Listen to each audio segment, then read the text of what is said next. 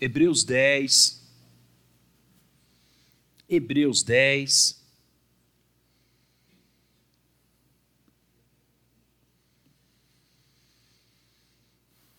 Reverendo Gabriel, no domingo passado, foi até o versículo 22. Eu cheguei já na hora da ceia, estava pregando em outra igreja.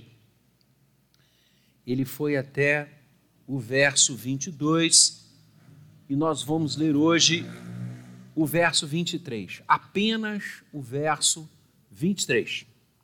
Hebreus 10, 23. Está projetado ali, mas quem achou nas suas Bíblias que você trouxe de casa, diz amém. Se você não conseguiu achar, vem para cá para a gente orar, impor as mãos sobre você, rogar a bênção do Senhor sobre a sua vida, porque depois de tanto tempo estudando Hebreus, se você não consegue encontrar rapidamente essa carta na Bíblia Sagrada, tem algum problema aí sério acontecendo, né? Ou você está aqui e não está, ou você está lá e não está.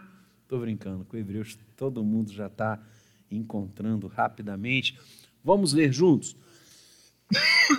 Guardemos firme a confissão da esperança sem vacilar, pois quem fez a promessa é fiel.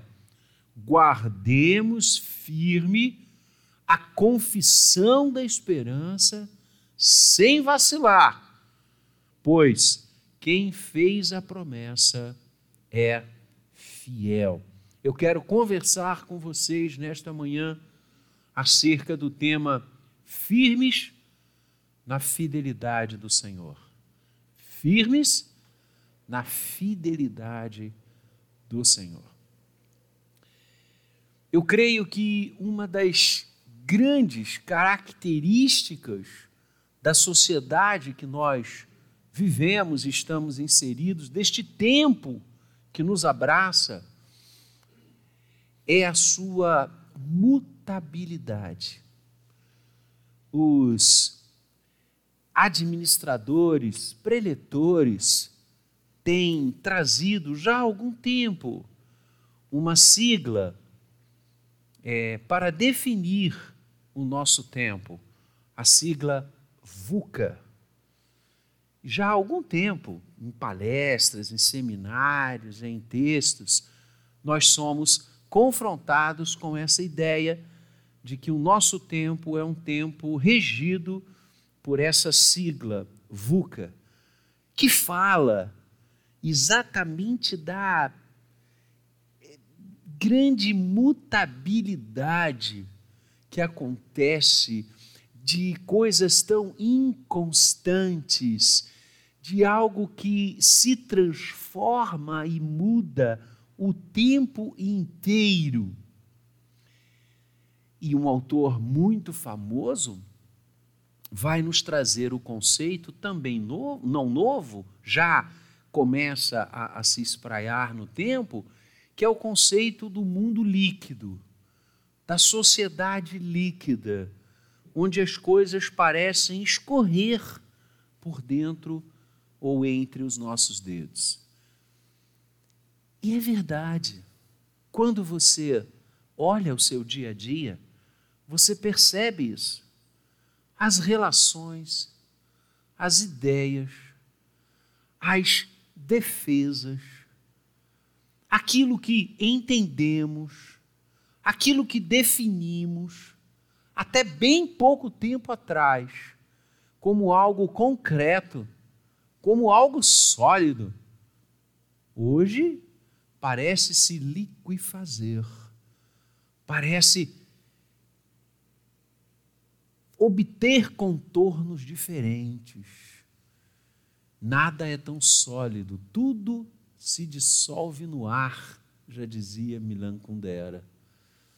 Como é que nós nos situamos nesse momento? Nós temos princípios, nós temos valores. Nosso mundo não é líquido, nosso mundo é muito real, é muito percebível. O mundo que emerge das Escrituras Sagradas não é um mundo que se desfaz a cada momento, que se muda como um grande camaleão. Não. É algo muito sólido. E nós vamos chegar daqui a pouquinho, em Hebreus, numa das mais lindas definições de fé que as Escrituras Sagradas nos trazem. Quando no versículo 1 de Hebreus 11, o autor bíblico vai dizer que fé é certeza e convicção. Portanto, não há essa noção de coisas se desfazendo. Pelo contrário, repara, fé é a certeza de coisas que se esperam e a convicção de fatos que se não veem. As Escrituras exigem de nós firmeza. A Escritura sagrada impõe a nós fidelidade. Conceitos muito nítidos, capazes de serem definidos e colocados para os outros. Como Pedro vai dizer, a toda hora, o apóstolo diz, estejam prontos para dar aos outros a razão da vossa fé. Não, não, o ambiente que as Escrituras Sagradas nos traçam e nos levam a habitar não é de VUCA, é de muita certeza, é de muita convicção. E é isso que o texto que lemos nesta manhã se nos assinala. Estamos caminhando aí e de forma muito bela, e eu queria estimular você como nós temos feito deste púlpito dominicalmente. Você que está aqui, você que está nos ouvindo, eu quero estimular você a ir ao nosso site, a ir ao YouTube da igreja e ouvir as mensagens. Ouvir as mensagens. Você vai ter ali não apenas as reflexões sobre Hebreus, que é o livro que nos está conduzindo, mas você vai encontrar todo o cipoal de mensagens que este púlpito traz há muitos anos. Romanos, Efésios, Ruth, Tessalonicenses, nossa, nós já estudamos vários livros da Bíblia. Eu tenho uma grande amiga advogada que ligou para mim outro dia, ela mora na Barra da Tijuca, e você vir da Barra para o centro é mais difícil do que você ir para São Paulo um tempo enorme. Outro dia eu fui à Barra da Tijuca, nada contra a Barra, gastei uma hora e quarenta saindo do centro da cidade. Falei, caramba, é outro município. E ela ligou para mim para falar, pastor, eu e meu esposo saímos de manhã e vamos para o trabalho, saímos com o nosso carro e eu vou todo o trajeto ouvindo os sermões do Jardim Guanabara. Os sermões que Deus tem levado vocês a pregar, como tem edificado a minha vida. Eu dei graças a Deus. Que bênção que os recursos tecnológicos possibilitam que eu e você possamos ir e ouvir os sermões quantas vezes quisermos.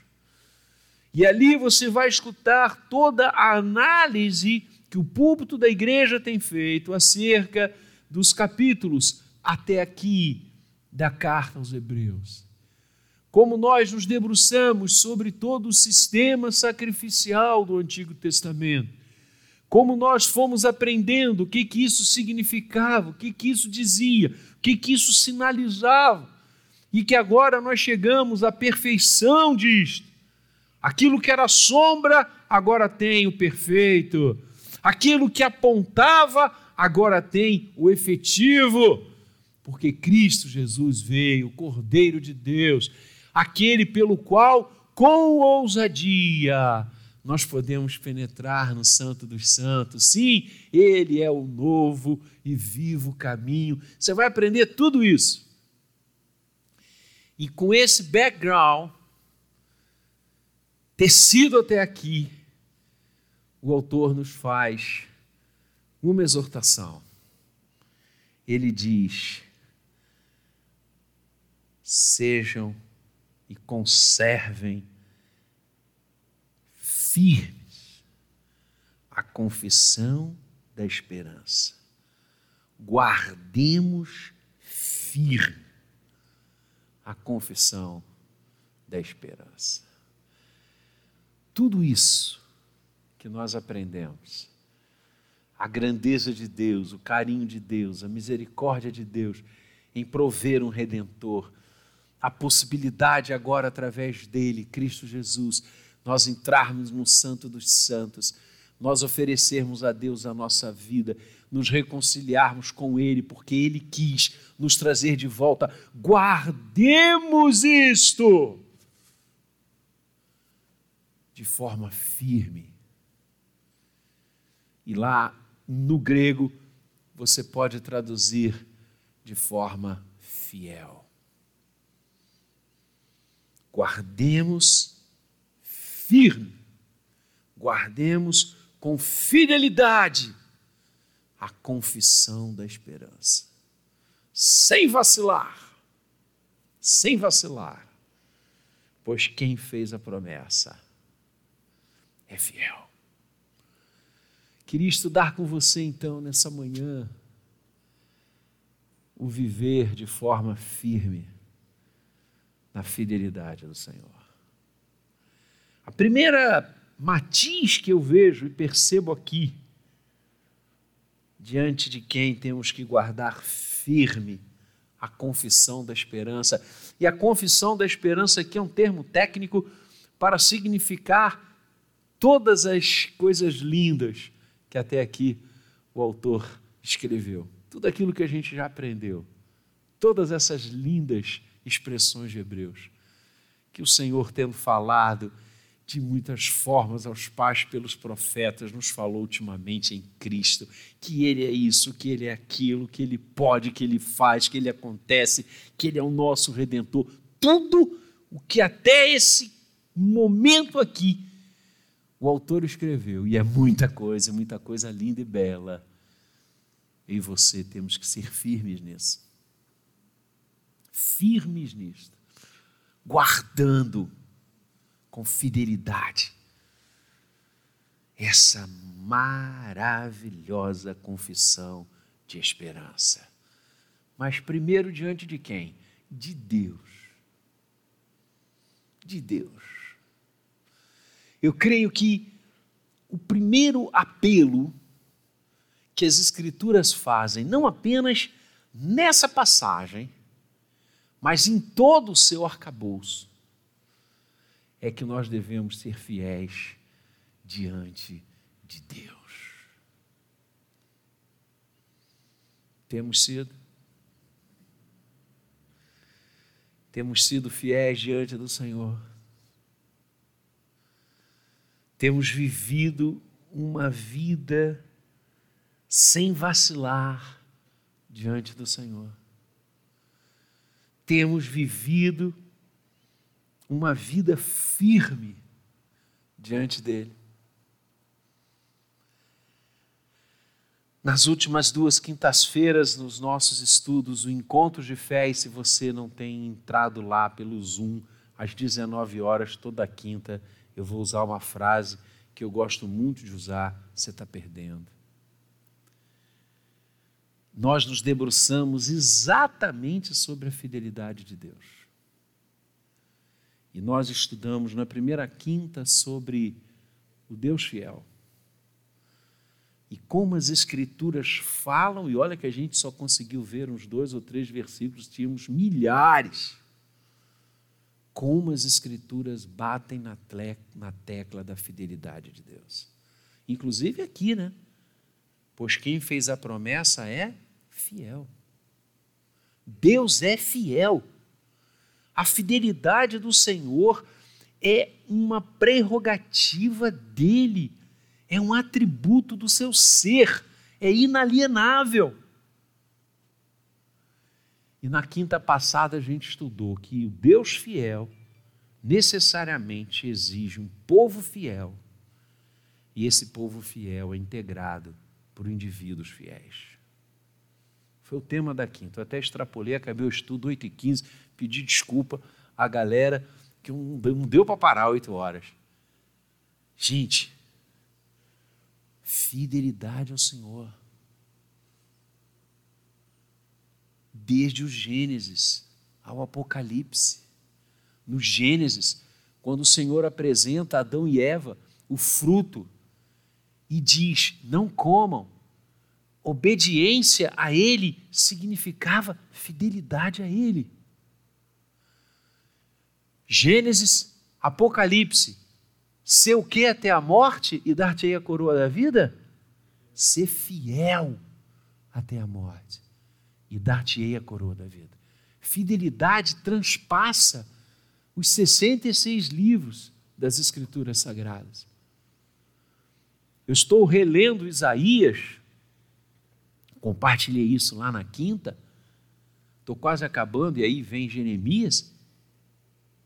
O que o profeta fala boca de Deus sobre a exigência de fidelidade do povo é o tempo todo. Aliás, essa é uma tônica dos profetas, sejam menores ou maiores. Povo fiel, Deus exige fidelidade. Temos sido fiéis ao Senhor? Temos amado ao Senhor a ponto de sermos fiéis a Ele? temos conservado firme a confissão de esperança diante dele. Temos nos agradado do Senhor. Que tipo de relacionamento temos tido com Deus? O profeta Isaías vai dizer: o Senhor chega. Olha que o culto em Israel devia ser algo incrível, né? Aquele templo, dezenas e dezenas e dezenas de músicos, de sacerdotes recebendo as ofertas do povo. Não era de uma ou duas famílias, era do povo. O templo majestático. Instrumentos os mais diversos, tocando, bendizendo, glorificando. E Deus vai dizer: Eu olho os cultos de vocês e os abomino. Os abomino. Eu vejo as reuniões solenes de vocês, eu abomino, porque o lábio de vocês me glorifica, mas o coração está longe de mim. Uau! E vêm as ofertas, ofertas muitas vezes riquíssimas, ofertas milionárias.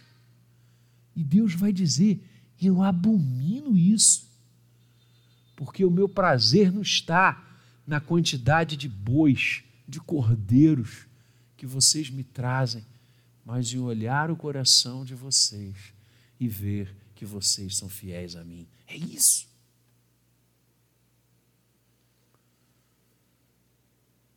Exercendo fidelidade diante daquele que é fiel, guardando firme a confissão da esperança, sem vacilar, guardando firme diante de Deus o nosso coração, com Ele, buscando em todas as horas, não vivendo uma fé nominal, não vivendo uma fé é, é para cumprir tabela. Eu fico absolutamente triste, irmãos, quando eu vejo vários e vários irmãos não terem voltado aos cultos do Senhor. Eu fico assim um pouco impressionado. Outro dia eu encontrei com um irmão muito querido, por acaso. Irmão nosso irmão, membro da igreja. E nós nos abraçamos e eu falei, mas cara, que saudade! Puxa vida! Por onde você tem andado? Ele falou, pastor, o senhor sabe o negócio da, da, da Covid, da pandemia. Se ele não tivesse falado nada, eu, eu, eu jamais iria cobrar coisa alguma dele Porque realmente, fidelidade, a gente vai ver daqui a pouquinho, é uma questão pessoal. Eu posso exortá-lo, ajudá-lo, orar, mas não posso viver com ele. Cada um dará contas de si mesmo a Deus. É simples assim. Eu não posso viver a vida do outro, por mais que eu queira. Não posso. Mas ele falou isso. Não, eu não tenho ido por causa da pandemia. Aí eu falei, pô, desculpa. Agora você mexeu comigo. Aí ele riu. Eu falei, repara, eu por acaso sigo você no Instagram.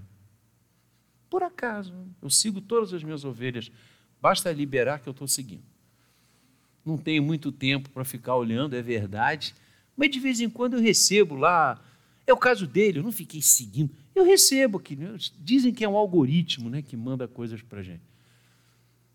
E eu recebi, ao longo desses últimos tempos, tantas fotos dele viajando, indo para lá, indo para cá, é, viagens de negócios, viagem de férias, eventos, formaturas, congressos.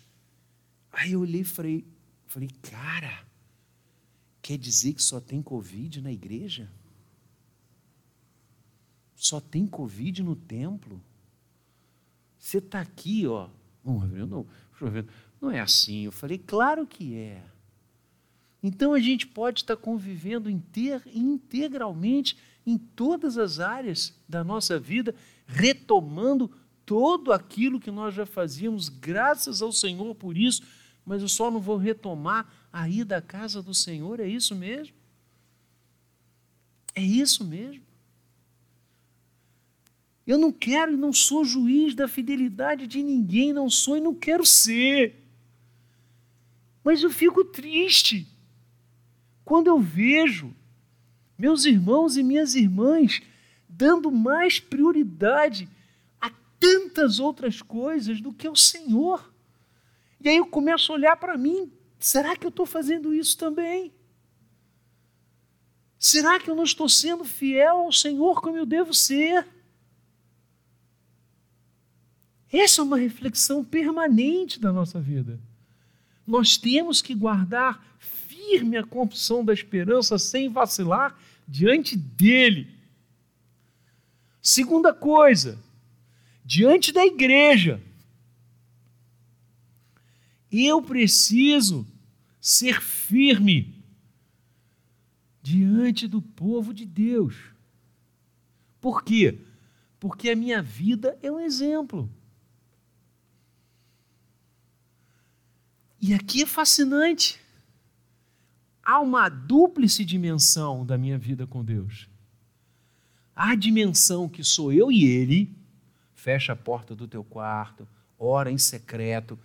Há um espaço da minha vida espiritual, da minha fidelidade junto ao Senhor, que somos eu e Ele. Simples assim é onde eu vou rasgar as vestes, como diz o Antigo Testamento, rasgar o coração diante de Deus, chorar diante de Deus, me humilhar, pedir perdão, levar a Ele o que eu estou passando, vivendo, as minhas súplicas.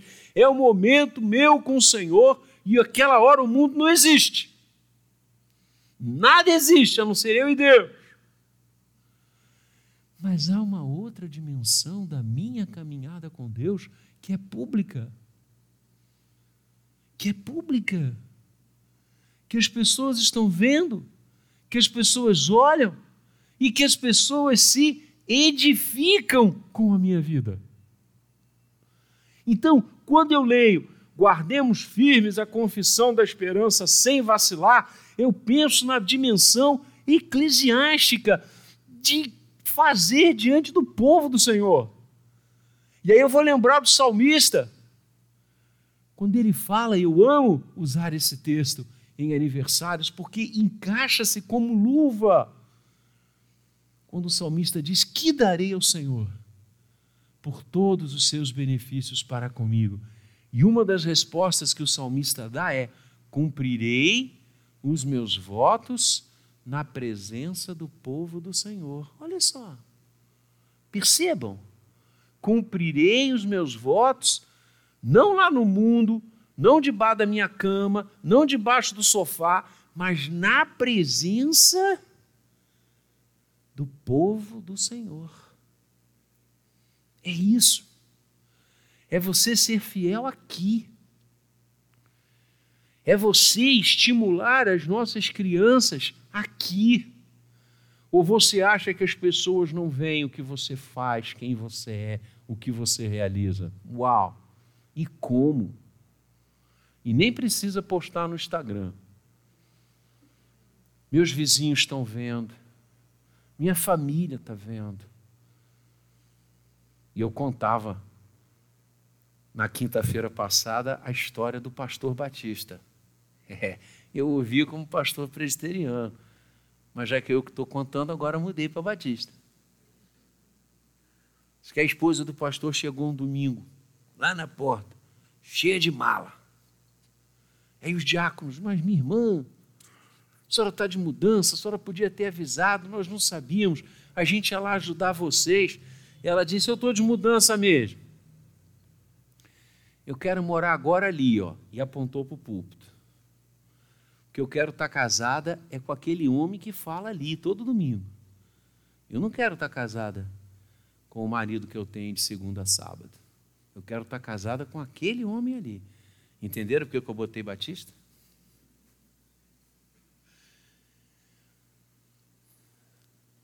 A nossa vida é uma só. Eu tenho que ser fiel ao Senhor aqui dentro. E lá fora é o terceiro ponto. Eu tenho que ser fiel ao Senhor na presença do povo do Senhor. Fidelidade verdadeira. Fidelidade abençoadora. Fidelidade para as pessoas verem. E aqui, eu separei um versículo. Pedro, separei um versículo que é exatamente o que eu quero dizer para você. Está na primeira carta de Paulo. Se você trouxe a sua Bíblia, abra aí. E se você trouxe caneta, sublinha. Exercício da fidelidade, exercício da firmeza de guardar a confissão na presença da igreja na presença do povo de Deus. Olha o que, que Paulo escreveu na sua primeira carta a Timóteo, no capítulo 4.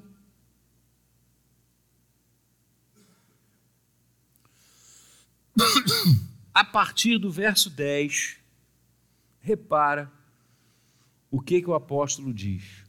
Ora, ele está falando com Timóteo, que é um jovem pastor. Ora, é para esse fim que labutamos e nos esforçamos sobremodo, porquanto temos posto a nossa esperança no Deus vivo. Não sei se vocês lembram, quem estava na quinta-feira retrasada, no estudo do Encontro de Fé, eu falava que esperança, fidelidade e fé no Novo Testamento têm uma mesma raiz. Então você pode traduzir nos esforçamos sobremodo porque temos posto a nossa fidelidade. Esperança, fidelidade e fé têm o mesmo radical no Novo Testamento. No Deus vivo, Salvador de todos os homens, especialmente dos fiéis. Olha a fidelidade aí. Vai. Ordena e ensina estas coisas. Vai. Agora, ninguém despreze a tua mocidade. Quem poderia desprezar a mocidade de Timóteo? As suas ovelhas. As suas ovelhas.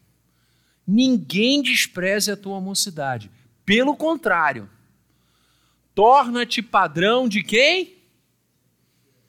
Povo de Deus. Paulo não está dizendo ainda vai dizer isso no terceiro argumento, que nós temos de ser padrão no mundo. Paulo está dizendo agora para Timóteo ser padrão entre os fiéis, padrão para a igreja, padrão dentro da igreja, para os jovens, para as crianças, para as idosas, para os idosos, como ele vinha falando, aliás, durante essa linda epístola que ele escreve. Torna-te padrão dos fiéis. Em quê?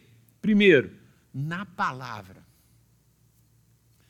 Seja a sua palavra, se ensina ou não. Mentira é algo que a minha fidelidade para o Senhor no meio do seu povo não pode existir. E tem muito crente que mente. Tem muito irmão e irmã que aprenderam a mentir. A palavra diz: seja a sua resposta sim, sim, não, não. O que diz passar e não é muito agradável o dono do que passa do nosso sim, sim, não, não. É o diabo. O que disto passar vem do maligno. Rapaz, cuidado. Cuidado, que ele é o pai da mentira. ele é o pai da mentira. Padrão e fidelidade na palavra, junto à igreja. No procedimento. Antes da antes de entrar no procedimento, deixa eu voltar ali sendo fiel e padrão dos fiéis na palavra, eu falei na mentira, mas tem uma outra coisa que é tão terrível quanto a mentira, que é a fofoca, a maledicência. Maledicência significa falar mal, mal dizer. Fale só bem das pessoas. Mas, reverendo, e quando não puder falar bem, não fala. Ficar calado. Irmão, eu, Mas ele vai. Falo não. Se eu não puder falar bem, eu não falo. Eu fui seminarista. Contei isso aqui já. Eu fui seminarista lá em Minas. Logo que eu comecei o seminário, cheguei no seminário, tinha uma igreja em Andradas, sul de Minas, cidadezinha gostosa, mesmo, pitoresca. Foi lá que comecei a engordar. Quando eu cheguei em Andradas, eu era magro igual o Rafa. Saí de Andradas como eu estou agora. Não. Andradas, mas o povo fazia você comer, rapaz. Eu ia visitar, conforme eu ia visitando as famílias, é, eu fazia as visitas antes do culto da noite. Rapaz. Mas era cada mesa, uma cada mesa, coisa de mineiro. Tinha tudo que você possa imaginar Lá pela quarta ou quinta visita eu já estava orando, Senhor, nos dê fome. Essa era a oração que a gente fazia, porque era um negócio de doido. É a hospitalidade mineira que é sensacional. E em todas tinha café, viu, mineiro? Reverendo Maurício é o primeiro mineiro que eu conheço que não toma café, o primeiro. Eu acredito que será o único. Não conheço todos os mineiros, né? mas dos que eu conheço, são muitos, que o seminário era tanto mineiro estudando lá que a gente mandou fazer uma plaquinha, semineiro e não seminário. Né?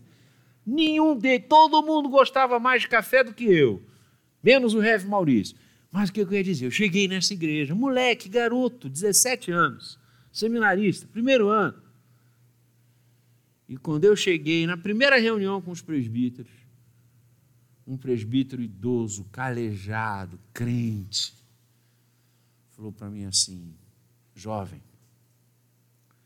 cuidado com a irmã Fulana. Aí eu falei, mas o que, que tem a irmã Fulana? Vira onça? Acaba aqui com a gente? Ele falou, não, nem tinha Pantanal nessa época. Ele é fofoqueira. E ela já arrumou cada confusão na igreja que o senhor não imagina. Falei, rapaz, que Deus nos dê livramento. Rapaz, mas foi batata. Foi batata. Passou um pouquinho de tempo, aquela irmã arrumou uma confusão. Mais uma confusão. Envolvendo duas famílias fundadoras da igreja, tradicionais na igreja. Eu fui visitar ambas as famílias e magoada, não, não volto, não, não volto para a igreja, não, não. E aí eu chamei a irmã para conversar, tinha lá um gabinete pastoral bonitinho, rapaz, pequenininho. Eu chamei a irmã, falei, mas minha irmã, como é que a senhora faz um negócio desse? Como é que a senhora lança uma maledicência dessa? Ainda que fosse verdade, a gente tem instrumentos para poder auferir, para poder averiguar e, se for o caso, disciplinar os irmãos que não estão andando em conformidade com a palavra. Mas não é assim que se faz. E ela virou e disse: Ah, você tem razão, mas não fui eu. Eu falei: Uai, não foi a irmã? Então me diga quem cometeu essa atrocidade para que eu possa conversar com a pessoa. Você desculpa. Não, foi o diabo. Aí eu falei: ah, agora a irmã acertou. Acertou na mosca. Foi o diabo mesmo, através da sua boca, através da sua língua, através da sua mente e do seu coração. Que nesse momento, quando fez uma atrocidade dessa, estava a serviço dele mesmo. Não estava a serviço do Senhor, não. Então, sejamos padrões na palavra, nada de mentira, nada de fofoca, sermos fiéis, fiéis à igreja, fiéis ao povo do Senhor. Antes de você alardear alguma coisa, ore por ela. Antes de você alardear alguma coisa, procure os seus pastores.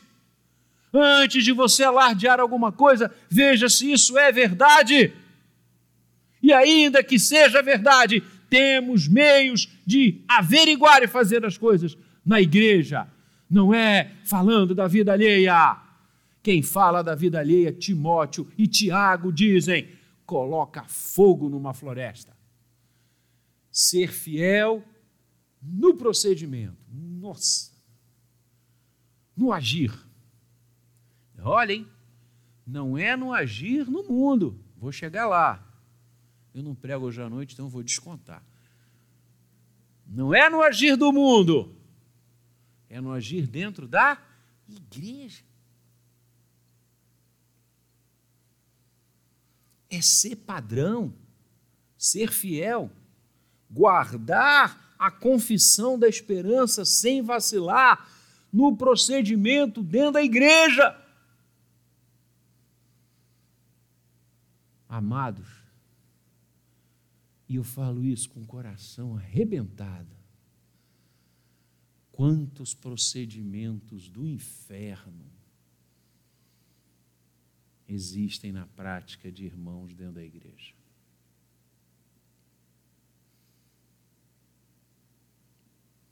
Procedimento demoníaco, mentira, fofoca, estelionato. Tem irmão que se converte para pedir dinheiro emprestado aos outros, que entra na igreja para se dar bem. Adultério, traição. Quantos procedimentos que só o mencioná-los nos faz corar de vergonha. pecado dentro da igreja. Basta ler a primeira carta de Paulo aos Coríntios. Paulo traça ali no início práticas, procedimentos pecaminosos que a igreja estava realizando, que os crentes estavam realizando, e Paulo diz: gente, de quem vocês são? Vocês são do Senhor que ressuscitou, como é que pode viver desse jeito?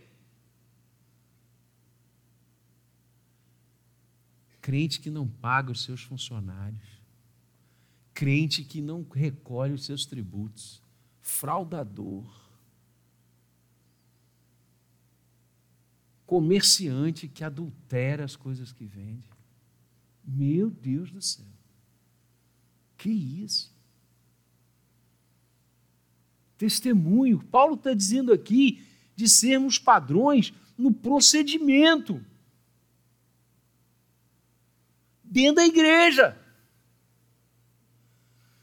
Tem uma, uma, uma um, um, ensinamento aí do inferno que diz assim: não, mas, pastor, o homem é pecador. A palavra diz: maldito o homem que confia no homem.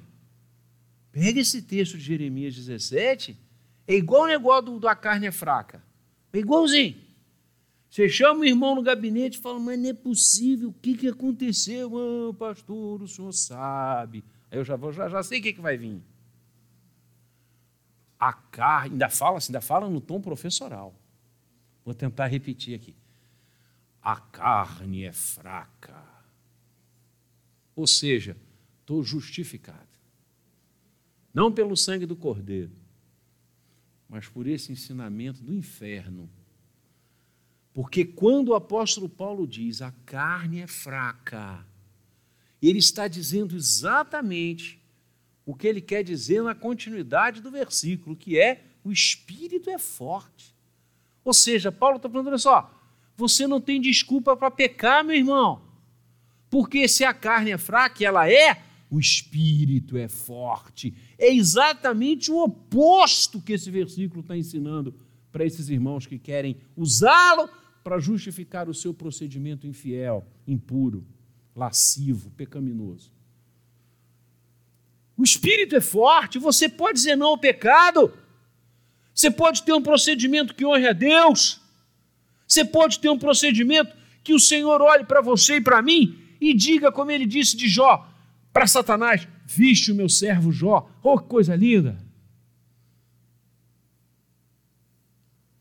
E Jeremias 17, quando Jeremias diz: Maldito o homem que confia no homem, o contexto ali é redenção. Não são atos do dia a dia. Porque os atos do dia a dia nós temos de ser exemplos. Tanto é que na continuidade de Jeremias 17 está um dos versículos mais lindos que eu considero do Antigo Testamento. Maldito o homem que confia no homem, cujo braço faz do homem a sua força.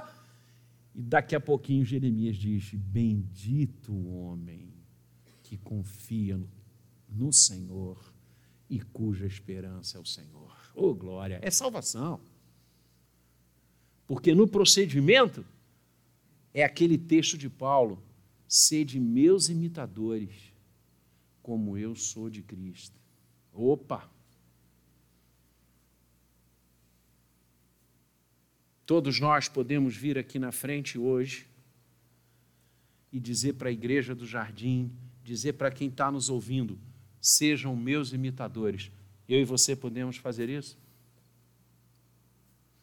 Se não, temos que orar e botar o joelho em terra e pedir perdão porque nós temos que ser imitados no nosso dia a dia. É isso que significa ser padrão. Ser padrão é coisa que se imita. Padrão no comportamento, no procedimento, da maneira de ser. Eu tenho que ser padrão de marido. Eu tenho que ser padrão de pai. Eu tenho que ser padrão de filho, de avô eu tenho que ser padrão no meu trabalho. É isso que a palavra diz, gente. Conservando, guardando firme a confissão da esperança, a nossa fé diante das pessoas, do povo de Deus. No amor. Oh, coisa gostosa. Padrão no amor. Nós temos amado as pessoas. ou a gente só ama quem interessa? Ou a gente só ama quem vai, de alguma maneira, redundar em alguma coisa para nós? Vai reverberar agora ou lá na frente em algum benefício. Aí a gente ama. A gente ama todo mundo. A gente ama quem não é igual a gente. A gente ama quem pensa diferente da gente. A gente ama quem tem opiniões teológicas, sociais, políticas diferentes da gente. eleição está chegando, olha a hora da gente mostrar que ama. E aí eu vou ter que concordar um pouquinho com aquele início que eu falei da sociedade doida que a gente está vivendo. E aí não vou fazer ponte de saudosismo, não. Mas eu estou com 59 anos, ano que vem, querendo Deus. Eu completo 60, seis décadas, ô oh glória. Tomara que o Alan me continue apaixonada por mim. Pois eu estou por ela mais ainda. Eu venho de uma época, eu fiz faculdade criança, menino. Na faculdade, os debates acadêmicos, políticos, fiz direito, rapaz, fiz teologia, depois fiz direito. Duas áreas de grandes confrontos de ideias. E a gente conseguia discutir com o outro que não pensava como nós, de boa. De boa. O camarada tinha uma ideia teológica divergente da minha e a gente continuava a jogar basquete, jogar futebol junto. Eu não comungava com ele, ele não comungava comigo, a gente tinha opiniões diversas, eu tinha autores, ele tinha os dele, joia, mas a gente é irmão. Eu conseguia conviver depois, quando fui fazer direito, com gente que pensava em linhas jurídicas totalmente diferentes da minha, com posicionamentos políticos, que a área política está muito ligada ao direito, a ciência do Estado e a ciência do direito se, se amalgamam o tempo inteiro com opiniões de esquerda, de direita, de centro, de extrema direita, de extrema esquerda. E a gente conseguia sentar, dialogar, conversar, dizer: olha, eu não caminho por aqui, eu não caminho por ali, eu acho que você está errado, você também. E a gente era junto. Hoje, hoje, eu nunca vi tanto ódio. Eu nunca vi tanta impossibilidade dialogal. Incrível! Se o camarada não gostar da cor da blusa que eu estou usando, tem um negócio aí, mal que lacra, joga na fogueira, amarra. Cara, que isso? Eu achei que a gente já está no século 21 conversando por telepatia. Voltamos à Idade Média. Voltamos à Idade Média. Não tem diálogo, não tem conversa. Que loucura! Padrão no amor. Padrão no amor. Hoje a gente ama. Hoje a gente tem que voltar para guardar firme a confissão da esperança. Não significa que eu amo as ideias do sujeito. Não. Pelo contrário. Pelo contrário. Eu não cancelo pessoas, eu cancelo coisas. Eu fazia assinatura de um semanário nacional que trouxe uma reportagem de capa que colide totalmente com o que eu creio. Eu só não liguei no mesmo dia, porque na, no momento que eu recebi estava fechado, mas na segunda-feira eu liguei para lá cancelando a minha assinatura.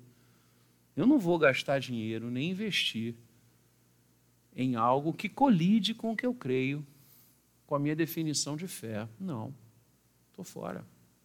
Estou fora. Mas pessoas, pessoas têm que ser amadas.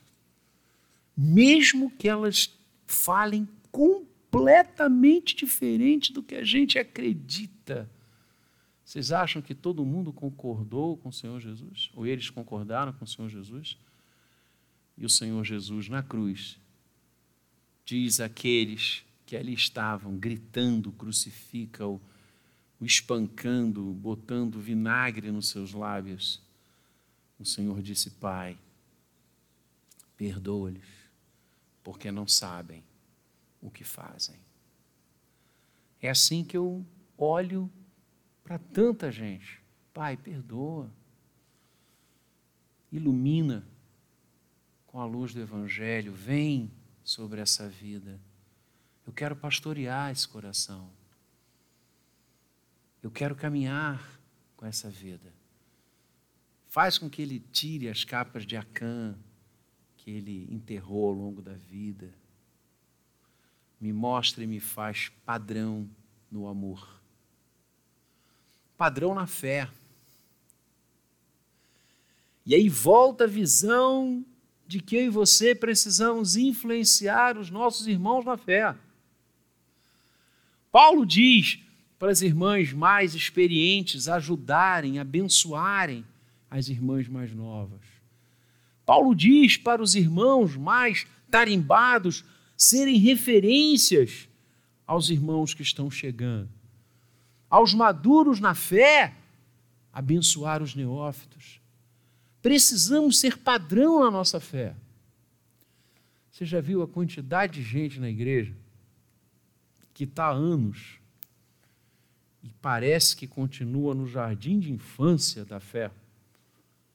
Não conhece nada, não conhece os livros da Bíblia, nunca leu a Bíblia, não sabe conversar sobre nenhuma doutrina. Se você pedir para vir à frente, falar alguma coisa, não vai conseguir. Não é porque é tímido, é porque não sabe.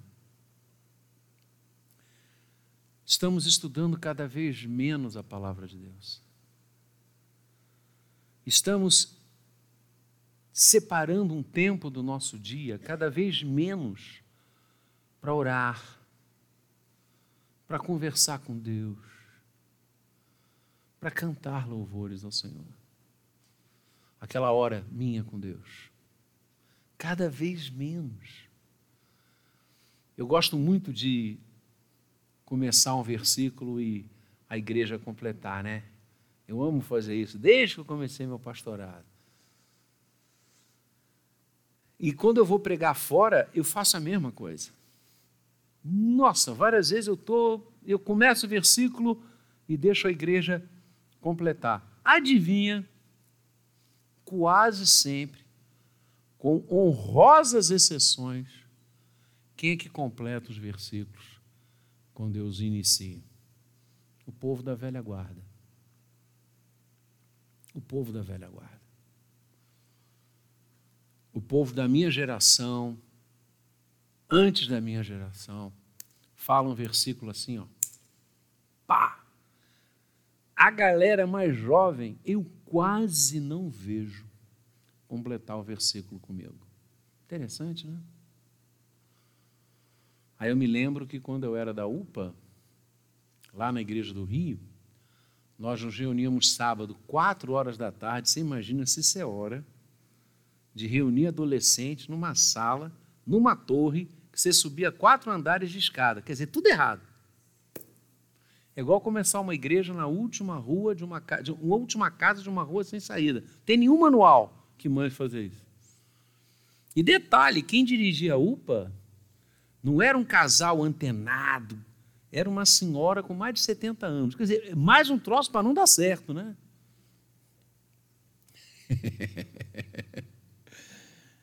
Quatorze pastores saíram daquela UPA enquanto Dona Dorcas dirigia. 14. Ficou de doido, né? Eu sou um deles. Que exemplo de fé, meu Senhor, meu Senhor. E ela fazia a gente decorar a Bíblia, cara. ela fazia gincana para decorar a Bíblia. Tinha que decorar os dez mandamentos, sermão da montanha, as bem-aventuranças. Rapaz, quem ganhou?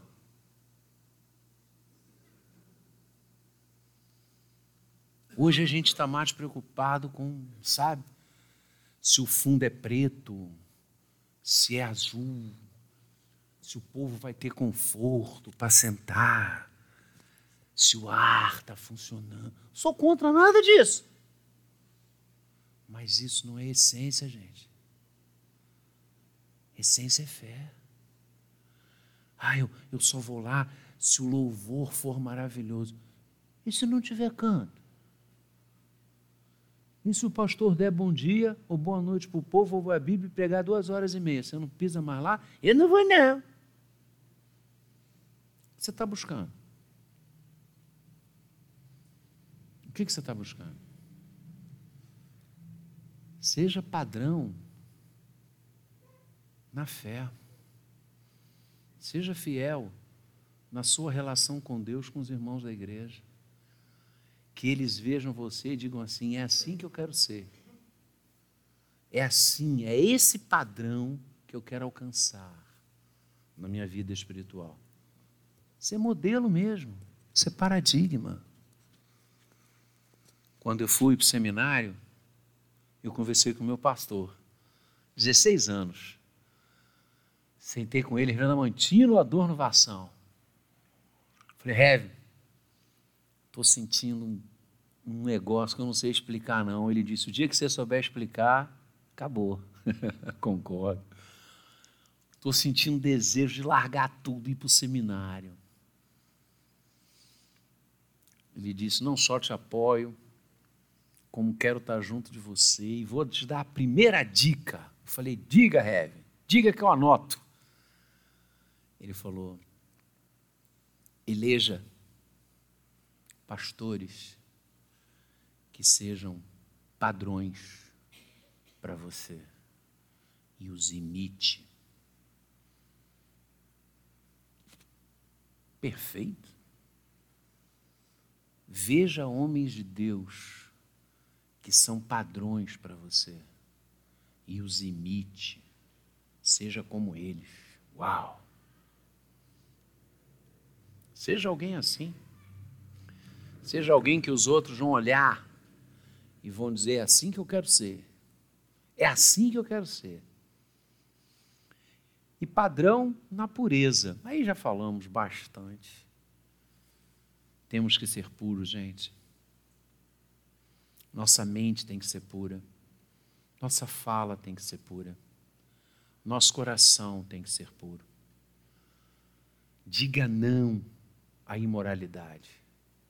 Diga não à pornografia. Você não precisa disso. Não deixa a sua mente se alimentar dessa doideira, não. Hoje é tão fácil celular, computador, televisão. Meu pai, é tão fácil. Tá tudo assim, ó. Há um toque. Então não dê esse toque, não. Use celular, computador, televisão para edificar você. Tem tanta coisa maravilhosa que você pode ver, tantos sermões, tantas mensagens, tantos louvores que você pode botar de manhã pelo YouTube na sua TV e fazer as coisas de casa, ir dirigindo, trabalhar. Cara, você pode usar a tecnologia para gerar pureza na sua vida. Não a use para gerar pornografias, coisas que não honram e não glorificam a Deus. Então, padrão. Guardar, manter firme a confissão da esperança, sem vacilar, diante de Deus, diante da igreja. E eu não vou avançar, porque eu já avancei muito, só vou citar. Diante do mundo. Temos que ser fiéis lá fora. Fiéis lá para cima, fiéis aqui dentro e fiéis lá fora. Temos de honrar a Deus nesse mundo temos que guardar, coisa linda, a confissão da nossa esperança diante dos homens, diante daqueles que não conhecem o Senhor. Nós temos que ser fiéis a Deus lá, fiéis a Deus no campo de batalha, fiéis a Deus nas bombas e nas guerras que a gente enfrenta quando a gente cruza aquele gradil branco ali. É lá, como Jesus disse, onde os lobos estão, nós somos enviados como ovelhas. É numa sociedade que não honra a Deus, numa sociedade absolutamente consumista, numa sociedade cujos valores estão de cabeça para baixo, numa sociedade onde o errado está certo, aliás, nem se sabe o que é errado, o que é o certo, numa sociedade cada vez mais líquida, numa mentalidade cada vez mais vulca, é para lá que o Senhor nos envia. A quem enviarei? Quem há de ir por nós? E Deus envia Isaías para onde? Para o céu? Não, para o meio de uma sociedade de impuros lábios. Ele diz, né? Eu sou um homem de lábios impuros. Deus vai toca com a brasa viva do altar, que é Cristo nos lábios dele, o purifica, o restaura e diz: Aqui enviarei. Para onde? Para um povo de impuros lábios. Esse é o povo que nos aguarda. E esse é o exercício que Deus nos chama a guardar firmes a confissão da esperança no mundo lá fora. Para aqueles que não creem nele, para aqueles que vão nos ridicularizar, para aqueles que vão dizer que nós somos malucos. Eu ouço isso toda semana.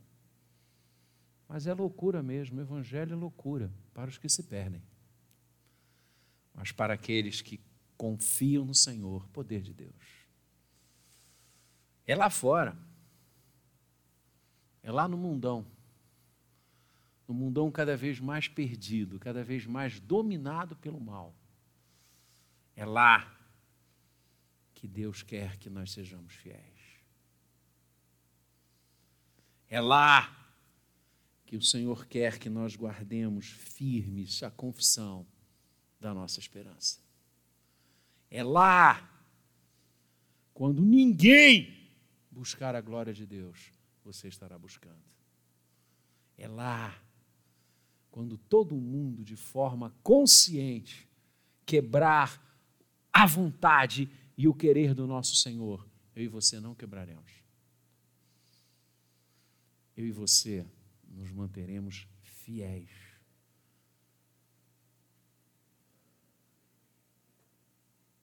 E vale a pena fazer isso. Vale a pena você ser fiel a Ele e guardar a confissão da esperança que Ele te deu diante dele.